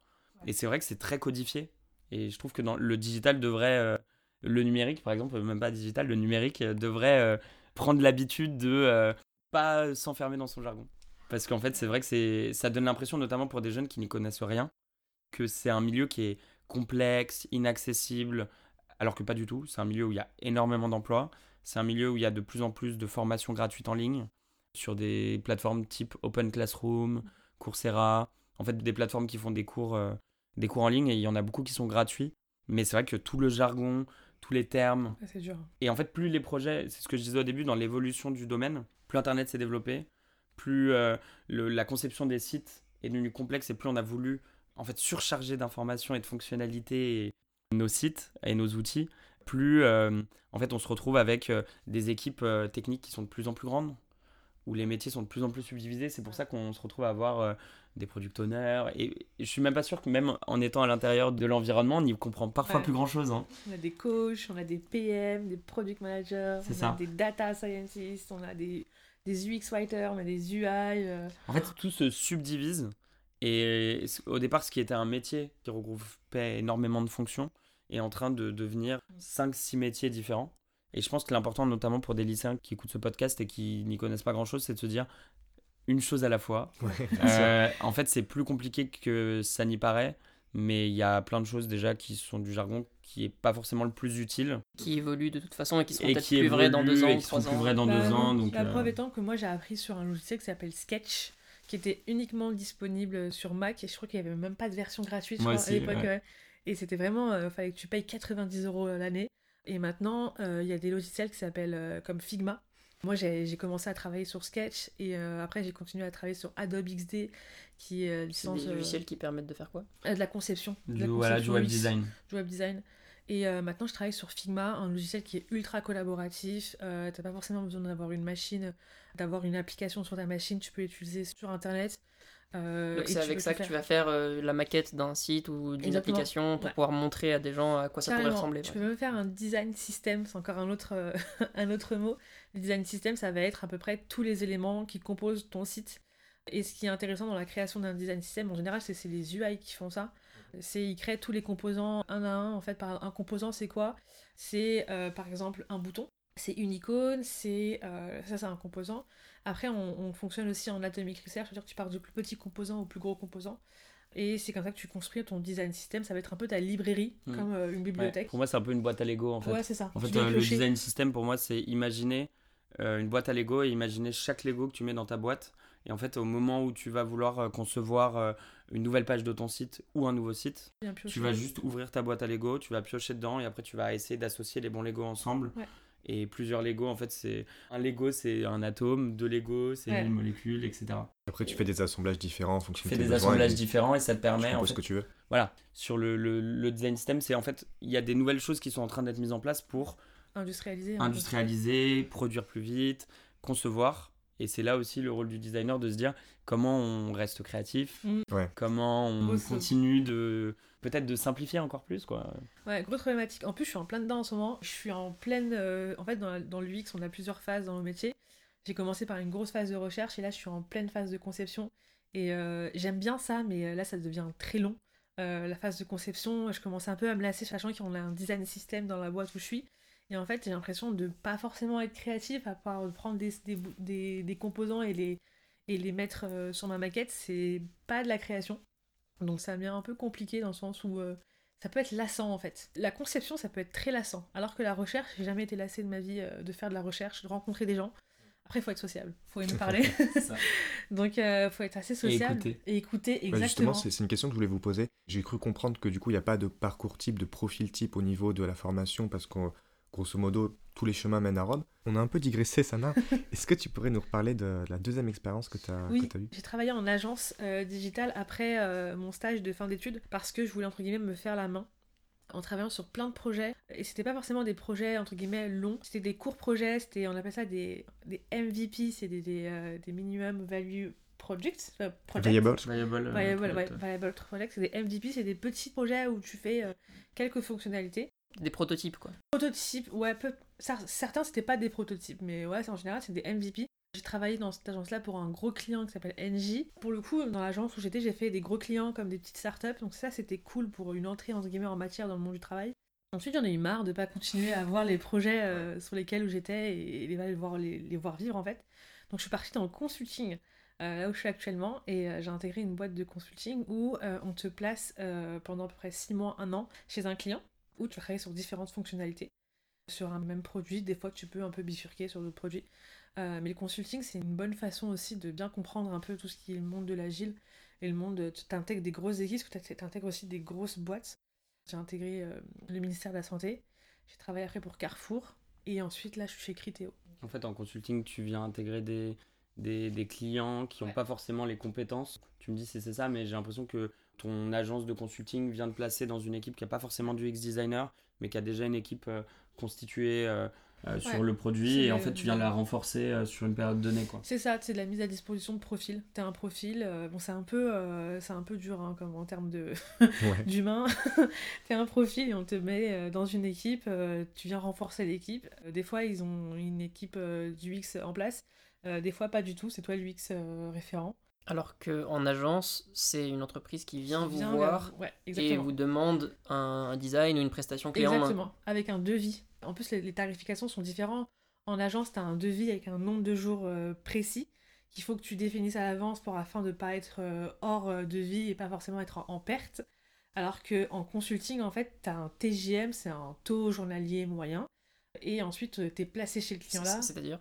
C'est le, le prix qu'on te le paye prix, par, on te par paye, jour en fait, que le, le- le client te paye par jour, paye à ton, pas toi. hein. Euh. Voilà, parce que moi je suis à 680, euh, j'ai pas 680 par jour. hein. Donc euh, c'est le prix que le client paye à ton agence de consulting pour t'avoir comme euh, profil à disposition euh, pendant 6 mois, 1 an. Donc ils payent euh, tous les mois en général, c'est euh, par nombre de jours euh, staffés. Ils sont prêts à payer cher. hein. Ils payent cher, vrai, hein. hein. ils Ah ouais, payent ouais. super cher. Mais ils ont de l'argent en fait, les... Mhm. ils ont quand même de la thune. Alors, euh, moi, en parcours, j'ai Du coup, j'ai intégré Sciences Po euh, via les conventions d'éducation prioritaire. Au départ, euh, je m'étais plutôt pris de passion pour la communication, en me disant que la communication, c'est ce qui permettait aux individus de se comprendre, de communiquer, de dépasser leurs différences culturelles, sociales, économiques, etc. Et qu'en fait, la clé, c'était de passer une information et qu'elle soit compréhensible par le plus grand nombre. Donc finalement, passer de la communication design, euh, on a souvent tendance à me dire que euh, c'est pas exactement la même chose. Et pour moi, le point de départ est le même, c'est on essaie de faire passer une information. L'information, ça peut être euh, une information qu'elle soit sur un site, ça peut être euh, sur un panneau d'affichage. Finalement, le, design, c'est ça, c'est mettre en, lumière une information, la, packager, la, mettre en forme pour qu'elle soit compréhensible et puis qu'elle soit agréable, esthétique, etc. Donc j'ai fait de la communication. Au départ, j'ai fait des stages en, en publicité. Et c'est pas un domaine qui m'a particulièrement plu. En fait, euh, j'ai commencé un premier stage chez Publicis. Ouais, donc rien à voir en fait. Alors, oui et non. Avant, oui. Alors ouais, ouais en fait, j'ai- donc j'ai fait mon cursus à Sciences Po, je- j'étudiais un peu euh, la communication, la pub parce que Ouais, c'était un peu le ça. domaine à la mode euh, à l'époque et le master nous y dirigeait beaucoup, peut-être un peu trop. C'était un peu, euh, il fallait faire de la pub absolument quoi. C'est à l'époque, ouais. Euh. Et en fait, on arrive dans une agence de pub, euh, on doit gagner des clients, donc on fait euh, des présentations stratégiques pour expliquer à Rolex qu'on a tout compris de sa montre et que euh, on va lui proposer une super campagne d'affichage qui va mettre en avant les éléments qui sont hyper spécifiques sur le fonctionnement de sa montre. L'expérience en agence de pub était, moi, ça m'a un peu dégoûté. On me disait. il est 21h, ah bah non, tu vas pas rentrer chez toi, on aura peut-être besoin de toi plus tard dans la soirée. C'était un peu, quoi, c'est un peu de l'esclavagisme moderne hein, pour moi, mais ce qui m'a manqué dans la publicité, ce qui m'a fait me poser des questions dès mes stages, avant mon master, c'était de me dire qu'est-ce que j'ai envie de créer et à quoi j'ai envie de contribuer? Est-ce que j'ai envie d'aider Rolex à vendre plus de montres? Fondamentalement, je m'en fous. Ou est-ce que j'ai envie euh, d'essayer de comprendre quelque chose et d'essayer, par la compréhension, par l'observation, de créer quelque chose qui va être plus simple, plus accessible et si possible pour un objet qui a un impact social positif? C'est là que j'ai rencontré un ami qui faisait de la course à pied avec moi et qui m'a dit Je fais du X-Design, tu devrais regarder. Et je me suis dit C'est quoi ce truc? Euh, Comme sûrement les gens qui écoutent et qui n'ont jamais entendu ce mot. Donc moi je suis arrivé, je me suis dit euh, J'ai jamais entendu parler de ce terme et ça m'a l'air un peu bizarre en plus avec euh, les initiales. Et là il m'a expliqué qu'en fait c'était un peu un mélange entre de la recherche, du design, euh, la compréhension du business, dans le but de simplifier, euh, de, de rendre plus simple l'accès à un site, une appli, etc. Et là, je me suis dit, ok, en fait, ce qui m'intéresse, c'est que mon but, ça va pas seulement être euh, de d'être en bout de chaîne euh, dans une agence de pub euh, qui ressemble beaucoup à une usine finalement un peu moderne où chacun a un rôle très spécifique et va juste contribuer à essayer de, de vendre plus d'objets finalement. voilà, juste quoi. J'avais l'impression que pour moi, les agences de pub, c'était un peu le vieux monde, quoi. Ouais. Et hum, en découvrant l'UX design, ce que j'ai découvert, c'est que déjà dès le départ, à la différence des autres personnes de l'agence de pub qui faisaient des, présentations à n'en plus finir et qui les présentaient jamais, en UX, dès le premier jour, j'étais en contact avec le client. Euh, J'avais euh, un contact avec les utilisateurs, donc j'allais déjà sur le terrain, déjà parler à des personnes, déjà essayer de comprendre la réalité des choses, alors que dans la publicité, on était un peu enfermé dans le monde de la pub, entre connaisseurs, quoi. Donc j'avais besoin de sortir un peu de ce monde de, euh, de connaisseurs et juste d'aller être confronté à la vie réelle et de dire, euh, mais en fait, une personne qui va, euh, je sais pas, sur Amazon, qu'est-ce qu'elle vient chercher en fait? Et une personne qui va au cinéma, qu'est-ce qui fait qu'elle va avoir un moment positif de bout en bout? Du moment où on va chercher le cinéma, acheter sa place, aller sur place, repartir? Donc c'est ça qui m'intéressait. Et c'est comme ça du coup que j'ai commencé à essayer de trouver des stages en UX. J'avais eu un cours en UX, j'avais pas de master en UX. Et en fait, j'ai tapé à toutes les portes, sachant qu'il n'y avait pas beaucoup de postes à l'époque. Et les agences de pub, comme je connaissais ce monde, commençaient à s'intéresser à l'UX et commençaient à créer des postes en UX. Donc j'ai été taper chez eux, puisque je connaissais un peu le- leur système, j'avais fait mes stages là-dedans. Et donc je suis allé voir euh, l'agence de Publicis, euh, je leur ai dit, euh, voilà, j'y connais pas grand-chose, mais j'ai commencé à me documenter, j'ai commencé à lire des bouquins. Ils m'ont fait travailler. Donc ils m'ont dit, euh, ok, si tu as vraiment envie de faire un stage chez nous dans ce domaine, montre-nous que tu t'y intéresses. Donc voilà les bouquins que tu dois lire, voilà les logiciels que tu dois apprendre à utiliser. Ils n'étaient pas très compliqués, ils le sont toujours pas. Faire des maquettes, ça commence par faire euh, des ronds, des carrés, des triangles et placer des textes euh, sur une page vide. Et j'ai été voir une première agence, une deuxième agence, et la deuxième, ça a fonctionné. Et c'est comme ça que j'ai rejoint BETC, une autre agence de pub, dans leur département stratégie. Et c'était intéressant aussi de se dire que le design avait une place stratégique, là où, euh, par exemple, quelqu'un qui allait faire un visuel euh, pour un client, par exemple, euh, une bouteille pour Garnier pour son nouveau shampoing, et bah, il allait pas forcément avoir le même rôle stratégique. Donc j'ai commencé par ces stages. Ouais, désolé, je suis un peu long. j'ai commencé par ces stages. euh, ensuite, je suis parti faire mon, mon master. Euh, mon master 1 à Sciences Po, mon master 2 à- en Chine. J'ai fait mon mémoire de recherche. Là, je me suis beaucoup plus passionné pour la recherche et essayer de comprendre euh, comment fonctionnent les facteurs psychologiques, comment fonctionnent les éléments cognitifs, quel impact ça a sur l'utilisation des technologies. Euh, là, j'ai eu l'occasion de publier euh, un article scientifique avec un ami qui faisait le même type de recherche à Paris et qui connaissait un chercheur en Thaïlande.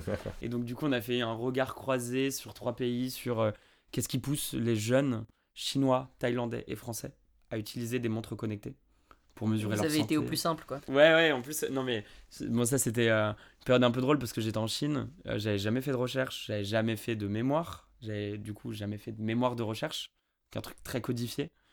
Et en plus, il y a plusieurs méthodologies.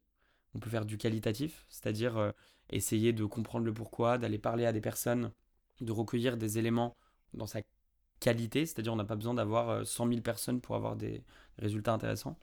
Et moi, j'ai choisi de faire du quantitatif. Ah. Ouais, et où là, euh, bah, ça va être beaucoup plus de statistiques avec des logiciels que je connaissais pas. Je me retrouvais à faire des trucs genre des régressions dont j'avais jamais entendu parler de ma vie. c'est des maths, ouais. Et en fait, il fallait que je construise un système psychologique. Donc en gros, qu'est-ce qui fait qu'on utilise une montre connectée Un, la facilité d'utilisation. Deux, euh, l'utilité perçue. Et puis. euh, Et donc je me suis un peu aventuré dans ce truc. J'ai commencé en agence. J'ai bossé trois ans dans l'agence. Où j'ai j'ai bien aimé aussi le même système que toi. Travailler en agence pour bosser pour plein de clients. Ouais. Donc j'ai bossé pour euh, une boîte de whisky qui voulait développer euh, un nouveau concept aux États-Unis. Du coup, je suis allé à New York, à Atlanta euh, pour Martel. même pas. Ouais, ouais, non, franchement, non, ça c'était cool.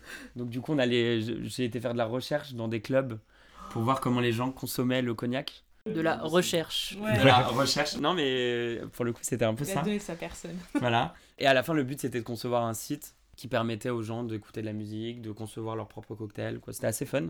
Euh, après, j'ai bossé pour euh, SFR, pour une appli pour lire la presse en ligne, sur iPad, sur ordi, sur portable. J'ai fait de la recherche pour les juristes d'Engie, puisqu'ils étaient en train de restructurer euh, leur département juridique. J'ai bossé pour les personnes âgées en perte d'autonomie. J'ai bossé pour Garlin. On a refait le site au niveau mondial, donc toute l'identité. En fait, c'était hyper large. Et après, je me suis dit, et si je partais dans le service public? Parce qu'aujourd'hui, il y a énormément de choses à faire dans le service public et j'avais besoin de me dire que dans chaque projet dans lequel je bossais, j'allais pas juste aider une marque de luxe à vendre des produits. Ça donne un donc, sens. euh, voilà, aller, aller trouver du sens. Et j'ai rejoint un, un programme qui s'appelle Entrepreneur d'intérêt général. Ça, c'est hyper cool pour les jeunes parce que aujourd'hui, le service public, ils ont besoin de designers. Ils ont besoin de gens qui savent euh, analyser les données et les récolter. Et ils ont besoin de développeurs euh, qui savent coder les sites. et du coup, ils recrutent avec des très très bons salaires Ah ouais pour une période. Ah oui, oui. Bah, en gros, le salaire est public, c'était 4000 euros net. Ah. Euh, c'est un programme qui a été imaginé par euh, Obama à la base aux États-Unis Par an ou par mois? Par mois. Ah oui. Ouais, ouais, non, en fait, c'est un programme qui a été inventé aux États-Unis par Obama pour moderniser l'administration américaine. Ils se sont dit comment on fait pour amener des gens du numérique qui sont tous dans le privé, dans le public, alors que le public, c'est compliqué? Il n'y a pas grand monde de spécialisé dans le numérique aujourd'hui. Et en fait, on paye pas très bien, on n'est pas très inspirant, et puis c'est ultra hiérarchique, etc. Et bah, du coup, ils se sont dit on va faire un gros salaire, on va faire euh, des mini-équipes de 2-3 personnes qui sont ultra spécialisées design, développeur, data science, donc le traitement de la donnée. On va leur laisser une liberté totale. On va trouver des projets inspirants sur lesquels ils peuvent bosser pendant 10 mois. Moi, j'ai bossé sur euh, l'écologie. J'étais au ministère de l'écologie et pendant un an et demi, j'ai conçu un nouveau service public. Et le but, c'était d'aider les petites et les moyennes entreprises à trouver de l'argent public quand elles veulent faire leur transition écologique. Donc on a fait un moteur de recherche qui aide ces petites entreprises à trouver toutes les aides publiques disponibles, euh, aussi bien pour changer leurs lampes que pour changer leur système de chauffage, que pour euh, développer des nouvelles techniques euh, dans l'agriculture pour capturer le méthane et le transformer en énergie. Donc ça, j'ai fait ça un an et demi, et c'était incroyable. Et après, je suis parti aux affaires étrangères, au ministère des Affaires étrangères, où là, l'idée, c'était de développer un incubateur euh, pour aider euh, euh, des agents publics à appliquer des méthodes de design. Et alors du coup, dans toutes ces expériences, qu'est-ce que vous en retirez de positif pour vous? C'est quoi les avantages d'avoir ce genre de job, ce genre de rôle? Et la question qui va suivre, évidemment, c'est quels sont les inconvénients d'être UX designer? J'imagine qu'ils sont pas nécessairement les mêmes en fonction de si vous êtes en agence, en conseil, en entreprise, dans une administration publique, etc. Mais qu'est-ce qui vous a marqué si vous deviez euh, parler là aujourd'hui à un lycéen qui se pose la question dans son orientation? Comment est-ce que vous lui vendriez euh, le job et contre quoi est-ce que vous le mettriez en garde? L'avantage que je vois en premier, moi, dans l'UX, c'est un métier euh, très nouveau. Ce qui est cool, c'est que tu fais beaucoup d'évangélisation. C'est-à-dire que tu parles de ton métier à beaucoup de personnes. Tu exposes en fait ce que tu fais à pas mal de profils qui sont complètement différents. Tu as un impact, en fait, vraiment, c'est très gratifiant aussi, notamment quand tu fais des projets à fort impact social, euh, comme dans les ministères euh, français. Bah, tu vois en fait euh, réellement les, bénéfices que tu apportes à des utilisateurs finaux. Parce qu'après, en fait, dès qu'on on a fait notre prototype, on va tester notre prototype avec des vrais utilisateurs finaux. Et tu vois en fait les, avantages et les, et les, bénéfices que tu apportes à une personne grâce à ton produit. Donc ça c'est assez gratifiant parce que tu vois ton produit que tu as travaillé pendant 6, 1 an et là tu le vois en fait euh, en vrai et euh, ça sert aux gens, ça, apporte de la valeur, ça leur fait gagner du temps, de l'argent ou, que sais-je, mais ça apporte quelque chose. Euh, ça c'est très gratifiant. L'avantage, c'est un métier aussi très créatif. Même si parfois on l'oublie beaucoup, parce qu'on rentre dans des organisations, des schémas, des structures et tout ça qui sont parfois contre-créatives. Euh, on te dit, bah, tu vas venir faire euh, tant de maquettes, euh, on veut de la productivité, on veut qu'à la fin de la semaine, tu fait euh, telle feature, telle fonctionnalité, et tant de maquettes. C'est un métier très créatif parce que le design, ça englobe plein de choses et l'inspiration vient de partout. Avant de commencer le podcast, on parlait de l'exposition que tu avais pu faire, toi Nadim. L'inspiration, tu peux la trouver dans des expos, tu peux la trouver dehors, tu peux la trouver dans les livres, tu peux la trouver dans l'architecture, tu peux la trouver partout. Euh, et donc euh, ça, c'est un métier assez inspirant et assez créatif. Moi, c'est ce que j'aime. Tu travailles aussi avec pas mal de, profils euh, dans la tech. Ça, c'est un avantage aussi. Tu apprends beaucoup de choses. Même si, entre guillemets, t'en as pas fait dans tes études, t'as pas appris ça exactement en HTML, le, le CSS, etc. Moi, je l'ai pas, je l'ai pas appris à l'école. Je commence à, comprendre comment fonctionnent les devs grâce en travaillant avec eux, en fait. Donc, en fait, tu côtoies pas mal de, de profils assez différents et, et tu te nourris, en fait, comme ça, des profils euh, différents, plus expérimentés, moins expérimentés. Et tout le monde, en fait, a à apprendre de chacun. Euh, c'est un métier où tu dois être très humble, entre guillemets, et très empathique parce que euh, ton métier, dans deux ans, il sera peut-être plus le même. Chaque personne, du haut de leurs euh, 10 ans d'XP, voire 15 ans d'XP, voire 20 ans, ils ont forcément à apprendre d'une personne qui vient sortir d'école. parce qu'à l'école, on apprend maintenant de nouvelles choses et c'est plus les mêmes qu'avant. Donc ça, c'est les avantages. Les inconvénients, euh, ça serait, c'est un peu ce que j'expliquais tout à l'heure, bah, tu rentres dans des organisations où la créativité, euh, c'est pas leur truc, c'est pas ce qu'ils comprennent. Tu rentres souvent dans des organisations, des entreprises ou des clients qui connaissent pas l'UX, t'es le seul UX. Donc du coup, tu dois ramer pour expliquer ton métier, pourquoi tu as besoin de tant de temps pour faire de la recherche, pourquoi tu as besoin d'aller euh, enquêter sur les utilisateurs, parce que souvent, tu arrives dans des organisations, ils te disent non mais moi je les connais, les utilisateurs, Euh, ils font ça, ça, ça, ils sont comme ça, comme ça, comme ça. Souvent, tu dois prouver euh, pourquoi tu dois faire euh, telle chose et pas une autre, pourquoi tu dois faire de la recherche, pourquoi tu dois comprendre les utilisateurs. Parce que tu as souvent face à toi des personnes qui ne connaissent pas ton métier, souvent, même très souvent, qui disent bah moi je connais mes utilisateurs, je sais très bien ce qu'ils font, je sais très bien euh, comment ils sont, donc j'ai pas besoin de votre recherche. Donc c'est beaucoup de négociations, on va dire, explications, évangélisation, ça c'est le côté un peu moins fun. T'as d'autres personnes aussi qui pensent que euh, nous on est des graphistes et on fait que des maquettes. Hum. Euh, où on nous appelle souvent les dessinateurs, alors que moi je sais pas dessiner, je, je, je, je- je sais pas dessiner. J'ai jamais été dessinateur, pourtant je m'appelle UX designer. Mais euh, souvent on nous considère comme des graphistes ou des dessinateurs, où euh, on sait tous dessiner. Donc t'as souvent ça en fait en face de toi en pensant que tu dois venir faire que des maquettes.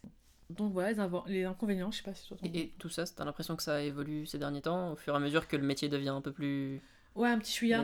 Euh, un petit chouïa, mais pas tout. Pas, ça dépend. Moi, au ministère de la Santé, j'ai travaillé au ministère de la Santé, c'était très difficile pour le, pour le coup. Je passais carrément 40% de mon temps à expliquer et à négocier euh, mes recherches, par exemple. Je trouve ça énorme et épuisant. D'ailleurs, tu parlais du service public, ils ont tellement besoin de designers dans le public. Ils ont aussi pas mal de projets à, à forte valeur impact social. Mais en face de toi, tu as des gens qui sont jamais sortis du secteur public, qui sont, euh, ils sont là euh, depuis euh, toute leur vie, ils sont, bon, entre guillemets, pépouses. Et toi, tu viens avec tes poufs et tes, tes post-it, tes bonbons, ils te demandent, mais qu'est-ce que tu fous là, en fait Ouais. Mais qu'est-ce que tu fous Je là trouve ça, ça c'est un, un truc que j'ai constaté dernièrement, ça a beaucoup changé. Ouais, ça commence à changer un peu. Et c'est une bonne chose parce qu'il y a des programmes qui viennent recruter de plus en plus de personnes. Par exemple, moi, juste mon programme, ça fait 5 ans qu'il tourne et on est à peu près une vingtaine ou une trentaine par promotion. Et il y a beaucoup de ces personnes qui sont restées dans le service public. Et donc aujourd'hui, les services publics se dotent de laboratoires d'innovation, euh, de spécialistes de la donnée, de spécialistes du design. Donc par exemple, au ministère de l'écologie, exemple concret, avec une collègue, on était les deux premiers designers de tout le ministère. C'est quand même une tour de 31 étages, donc il y a quand même pas mal de monde. Et en fait, euh, depuis que je suis parti, euh, on a multiplié par deux, puisqu'il y a deux autres personnes qui sont arrivées via le même programme. Et il y a des chances qu'ils y restent s'ils y arrivent. euh. Donc c'est en, en train de changer, je trouve, dans le service public, ça c'est une bonne chose. Pour répondre à la question rapidement, c'est ce que tu disais, c'est que c'est un métier qui bouge énormément, donc ça recrute, on apprend tous les jours. Pour moi, ce qui est intéressant aussi, c'est que on résout des problèmes, et c'est ça qui est créatif, c'est qu'on passe notre temps à se dire, on pourrait se dire, bon, ok, on passe notre vie à résoudre des problèmes, mais en fait, c'est des problèmes intéressants. En fait, c'est des obstacles, c'est des contraintes, et on se pose à chaque fois la question comment on peut faire pour que ce bouton qui fonctionne pas, on le transforme. Et donc, c'est en ça que c'est créatif. Même chose euh, dans un musée, euh, des enfants s'ennuient au musée, qu'est-ce qu'on peut créer pour essayer de mettre en place une, euh, un moment satisfaisant dans une visite de musée? Est-ce que c'est un jeu de piste, des coloriages pour enfants, des textes explicatifs ou une scénographie spécifique sous chaque œuvre pour les enfants? Il y a plein de choses à inventer, quoi. Pour moi, l'UX humanise aussi la technologie. On n'essaie pas juste de concevoir des solutions en se disant ça va être les, les plus technologiques, c'est c'est hyper innovant, etc. Et je trouve que c'est un peu le biais du milieu de l'innovation en général. On cherche l'innovation à tout prix et on se pose plus forcément la question de euh, est-ce qu'on a besoin de l'innovation la plus avancée? Il y a, il y a des, des moments où parfois dans la technologie ou l'innovation, on va chercher des technologies de plus en plus avancées, alors que parfois les solutions les plus simples sont les meilleures. Pour moi, dans le métier du X, on revient à quelque chose d'essentiel où on se pose la question est-ce qu'effectivement ça va servir? Ou est-ce qu'il faut enlever du superflu? Et c'est la première question qu'on se pose sur les sites internet, c'est T'es dans le concret, quoi. en fait, euh, t'es dans le concret, c'était surtout dans la réduction. Comment on fait pour réduire les informations, comment on fait pour être plus simple. Et d'ailleurs, il y a un truc qu'on dit souvent dans le milieu, c'est euh, c'est compliqué de faire simple. C'est énormément de temps pour simplifier, ça veut dire enlever les informations qui servent pas, réagencer, améliorer les, les interactions quand tu cliques sur un bouton, comment tu fais pour que ça soit le plus simple, le plus rapide. Pour moi, c'est le dernier point, c'est que c'est un métier qui est en prise avec les enjeux actuels. Euh, sur l'écologie, on parle au quotidien en ce moment de l'éco-conception, comment on fait pour qu'un site, il consomme pas trop d'énergie? Plus on va mettre de vidéos, plus on va mettre d'animation dans tous les sens, plus ça va coûter d'énergie. Et en fait, aujourd'hui, on est dans une démarche aussi où on essaie de faire un peu plus de low-tech, donc moins de technologie, plus simple, moins d'interaction, moins d'animation, mais plus efficace. Et le deuxième point, c'est que dans le design des interfaces, il y a un énorme enjeu, c'est l'accessibilité aujourd'hui. Comment on fait pour que tout le monde puisse avoir accès au site et à l'information, malgré euh, des handicaps qui sont visibles ou pour 80% invisibles. Donc, par exemple, une personne qui est daltonienne, eh ben, sur un site internet qui va beaucoup utiliser la couleur, qui va mal l'utiliser, la personne ne va pas réussir à différencier deux informations ou un bouton euh, validé d'un bouton annulé. Je caricature, mais ça, ça peut être ça. Pour euh, des personnes qui sont épileptiques, qui ont des maux de tête. Et on peut avoir des handicaps passagers. hein. Le fait d'avoir un mal de tête, d'avoir un bras dans le plâtre, va nous contraindre au moment d'utiliser Ouais, le site. Euh, sauf que les sites se sont complexifiés. Et donc, en fait, l'UX doit aussi euh, prendre en compte les enjeux actuels. Euh, je dirais les inconvénients. Je trouve qu'il y a quand même un peu une industrialisation du métier. Ouais. Je vois beaucoup d'UX designers aujourd'hui qui font plus de recherche et qui font de l'interface à n'en plus finir. Pour moi, ça c'est un peu une mauvaise chose. On tombe dans un truc très productiviste. Il faut faire de l'interface, de l'interface. On oublie que 9 applications sur 10 qui sont téléchargées ne seront jamais utilisées. Je pense qu'on est aussi dans une période où euh, l'inconvénient c'est que parfois on contribue à créer des choses qui viennent. euh, on fait un peu de la boulimie d'informations On et est un peu dans une bulle, quoi. On peut être euh, dans une bulle euh, selon euh, l'agence ou l'endroit où on travaille. On peut être aussi une couverture. L'UX designer, il peut être utilisé pour résoudre les problèmes de l'entreprise. Moi, j'ai déjà une entreprise fait un plan de licenciement. Ah ouais? Euh, ouais, pour pas les citer, une entreprise de l'énergie euh, fait un plan de licenciement. Ils vont nous appeler pour faire de la recherche, mais juste parce qu'ils veulent pas se confronter à un département qu'ils vont supprimer ou déplacer ou malmener. Et donc, du coup, ils nous demandent de faire de la recherche pour euh, ramasser les pots cassés et les aider à concevoir le meilleur nouveau service euh, de cette entreprise alors qu'en fait c'est un plan de licenciement. Il faut en être conscient. Et pour moi, le rôle du designer, euh, il, est, il est essentiel. Et il faut que la nouvelle génération de designers se pose les bonnes questions. Qu'est-ce que je crée? Quel impact ça a? Quand on voit que le, la personne qui a créé l'iPhone dit qu'elle a créé un monstre, la personne qui a créé euh, le like sur Facebook, la même chose. On a beaucoup de gens qui ont créé des fonctionnalités aujourd'hui qui ont un impact concret dans le monde et Ouais, c'est un peu le travers. C'est un peu le travers du designer aussi. On a surtout dans les métiers où on est, de l'UX design est un métier parmi tant d'autres métiers dans la tech. Donc souvent euh, le travers qu'on peut avoir, c'est d'être un peu euh, dans notre bulle. Moi, c'est ce que j'ai un peu remarqué moi cette année. Euh, je traîne avec les mêmes personnes. Mes potes sont des UX ou des devs ou des DPO. C'est un peu une secte. Hein. Moi, je sais, c'est un peu une secte. Je traîne qu'avec des gens qui font à peu près le même métier. Euh, mon boss, il dit, euh, il dit souvent, euh, on oublie souvent, mais on sauve pas des vies. nous. Ouais. Euh, Ouais, et c'est nous- et pareil souvent, on, ouais, on sauve pas des vies, quoi. Et euh, on n'est pas médecin. euh, et souvent, quand tu nous écoutes parler, on a l'impression que euh, si on n'a pas fait tant de maquettes, le monde va s'effondrer. Si on n'a pas mis en, en MEP, euh, en mise, euh, Mise en tu- prod. mise en prod, euh, du coup, tu as un sprint de retard, c'est fini. euh. des fois, quand tu restes dans ta bulle de, de, de techos, euh, tu tu t'enfermes dedans. Et euh, ce qui est intéressant, c'est de, de, de- de se confronter à des personnes qui travaillent euh, dans d'autres milieux.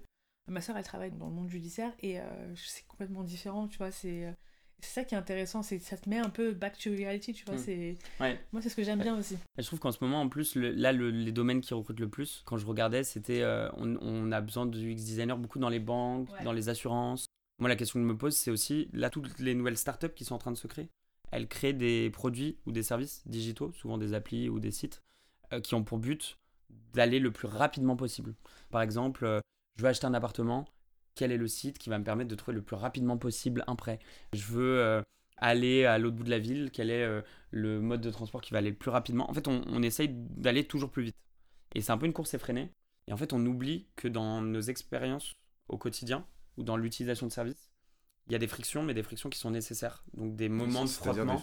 À la friction, justement, c'est ça, c'est le moment de, c'est un frottement qui peut être bénéfique ou, ou négatif, c'est-à-dire il peut ralentir la course. Exemple, je suis à vélo. À l'époque, je sais pas, quand on était jeune, moi je me souviens, on mettait euh, des espèces de bouteilles en plastique pour faire genre euh, que quand on roulait à vélo, ça faisait un bruit de moteur, quoi. Bah, la bouteille en plastique, elle euh, ralentissait le mouvement du vélo, mais en fait, elle apportait un bruit qui nous inspirait un imaginaire. On avait l'impression d'être des motards parce qu'on avait mis une bouteille en plastique dans notre pneu, quoi. C'est typiquement une friction. C'est-à-dire que euh, la friction peut apporter quelque chose et aujourd'hui la friction elle est très utile dans le design. Exemple, je vais sur un site de e-commerce, je vais sur un site pour acheter en ligne euh, un t-shirt. On me demande de- deux validations. Plutôt que de me permettre d'acheter hyper rapidement et de lancer mon achat, on me demande une validation supplémentaire pour me dire êtes-vous sûr que vous voulez vraiment ce t-shirt? Ça c'est de la friction.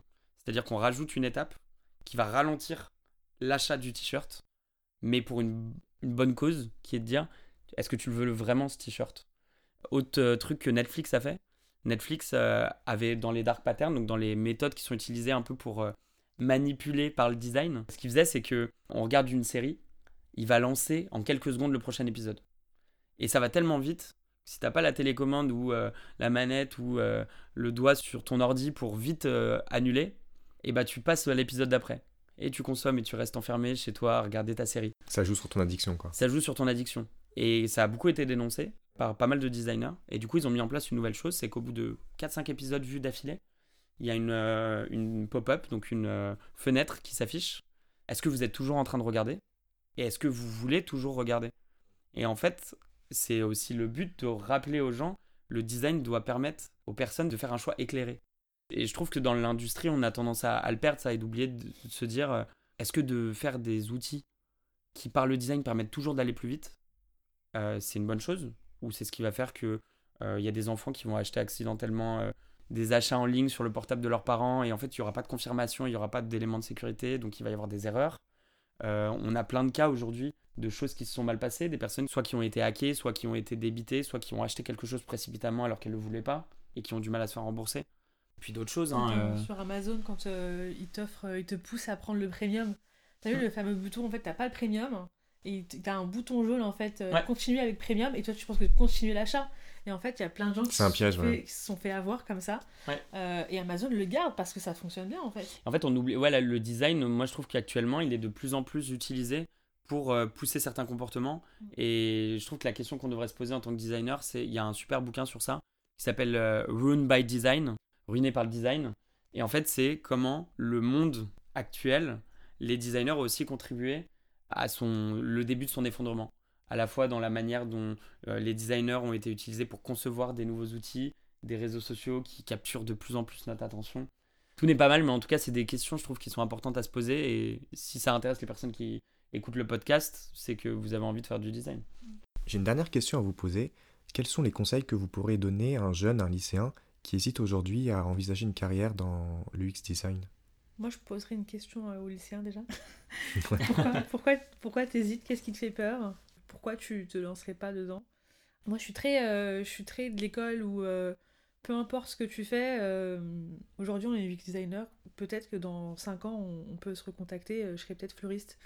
Euh, ouais, c'est clair. mais en fait, tu sais pas ce que demain sera. Moi j'ai commencé comme toi un peu dans la communication, j'ai fait du graphisme, j'étais community manager en, en stage. Et du coup je faisais des posts sur, sur Photoshop, etc. Et je sais pas, j'aime bien le design en fait. Et je me suis lancée là-dedans. Donc comme quoi, en fait, il n'y a pas forcément de parcours type et il n'y a pas forcément de barrière, en fait. Euh, Aujourd'hui, tu peux rentrer dans l'UX design. Tu peux faire ensuite, après, euh, si ça te tente, tu peux devenir dev. Tu peux devenir euh, chef de projet. Tu peux euh, complètement changer de, de boîte. Il y a plein de débouchés en fait. Il y a plein de débouchés. Et, Et c'est pas pense- fermé, c'est pas hermétique. non, c'est pas fermé, c'est pas fermé, c'est pas hermétique. Et même après, si tu fais ça et que tu fais un autre parcours, je sais pas, tu deviens banquier ou que, que sais-je, tu auras forcément appris des choses qui vont te servir plus tard. C'est des enseignements, c'est des, des façons de travailler, c'est des... T'apprends aussi beaucoup sur toi dans le monde du travail et dans l'UX. Euh, t'apprends à être patient, t'apprends à être empathique, t'apprends à écouter, savoir écouter, pas parler, laisser les utilisateurs parler et écouter, comprendre. T'apprends à observer. Euh, donc tu apprendras des, des choses et bon, moi je, je suis, je suis partisane de, de pas forcément hésiter, j'hésite très peu dans ma vie, je fonce direct et après je réfléchis, c'est peut-être pas une bonne manière de faire, mais Mais si ça fonctionne. ça fonctionne pour l'instant. donc je réfléchis très peu, moi je me lance et après je, je vois. Je vois ce qui se passe, donc euh, n'hésitez pas. C'est un métier très demandé, bien payé. Euh, vu que c'est un métier euh, très demandé, euh, tout le monde en a besoin. On se fait, euh, se fait chasser sur LinkedIn tout le temps. Donc venez dans la team euh, UX, on recherche beaucoup, euh, je fais de la promo pour ma boîte. Je vais vous tous vous coopter. J'aurais pris tous une prime de cooptation. Donc euh, non, lancez-vous dans l'UX. euh, c'est un beau métier, euh, on rencontre plein de gens, on rencontre pas mal de profils différents et, et euh, ouais, c'est un beau métier. Non, je suis, je suis d'accord, c'est un beau métier. Déjà parce que on est amené à bosser sur tellement de domaines. Moi, c'est vrai que ce qui m'a passionné le plus, c'est la recherche en fait. Le fait de, de me poser euh, à la, je sais pas, à la table d'un café avec quelqu'un qui va me parler de euh, câble électrique ou qui va me parler de euh, travailler dans la restauration ou euh, d'être serveur ou de ou d'être une personne âgée qui a besoin d'aide d'une aide ménagère pour l'assister au quotidien. En fait, je trouve que en fait, il y a, y a tellement de sujets que j'ai l'impression que chaque sujet est une nouvelle découverte.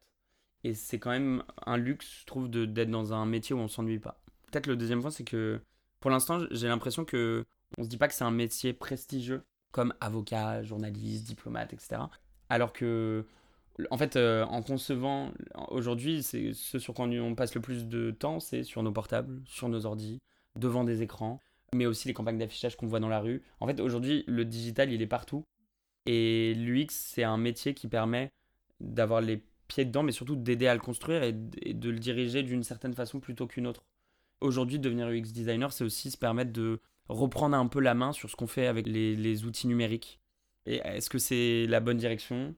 Pour moi, c'est un rôle un, peu, moi je le vois dans une vision très sociétale, quoi. Et par exemple, là, tu parlais des reconversions. Euh, moi, je me pose pas mal de questions en ce moment. Je me dis, est-ce que j'ai envie de continuer à faire des sites internet? Est-ce que j'ai envie plutôt de d'utiliser les outils du design pour faire autre chose? Et par exemple, aujourd'hui, il y a plein de choses sur euh, utiliser le design pour l'innovation sociale. Donc, euh, comment on aide une collectivité, une métropole, une association à se poser les bonnes questions, à faire des concertations pour comprendre ce dont ont besoin ses habitants. En fait, je trouve qu'il y y, y a tellement de choses à faire et c'est tellement en renouvellement qu'on ne s'ennuie pas. Il y a plein d'applications, donc en fait, ça peut convenir à n'importe quel jeune du moment qu'il a un état d'esprit un peu, pas entrepreneurial, mais entreprenant, et que du coup, il peut s'accommoder de plein de manières de travail différentes, dans des environnements totalement différents. En fait, je pense que si c'est une peut donner personne du sens à son travail, quoi. C'est ça, si c'est une personne qui a envie de qui est curieuse, qui a envie de découvrir des choses, qui a envie de passer du temps à écouter les personnes et ensuite transformer cette écoute en nouvelles idées et puis voir ces idées se réaliser. Je pense que c'est un, c'est un domaine intéressant. Bien écoutez, merci beaucoup pour euh, ces témoignages éclairants et éclairés. Merci beaucoup Sana, merci beaucoup Nadim. Merci, à toi. On vous souhaite euh, une bonne écoute et puis euh, à la prochaine pour un nouvel épisode de Trace ta route. À bientôt, au revoir. Au revoir. Au revoir.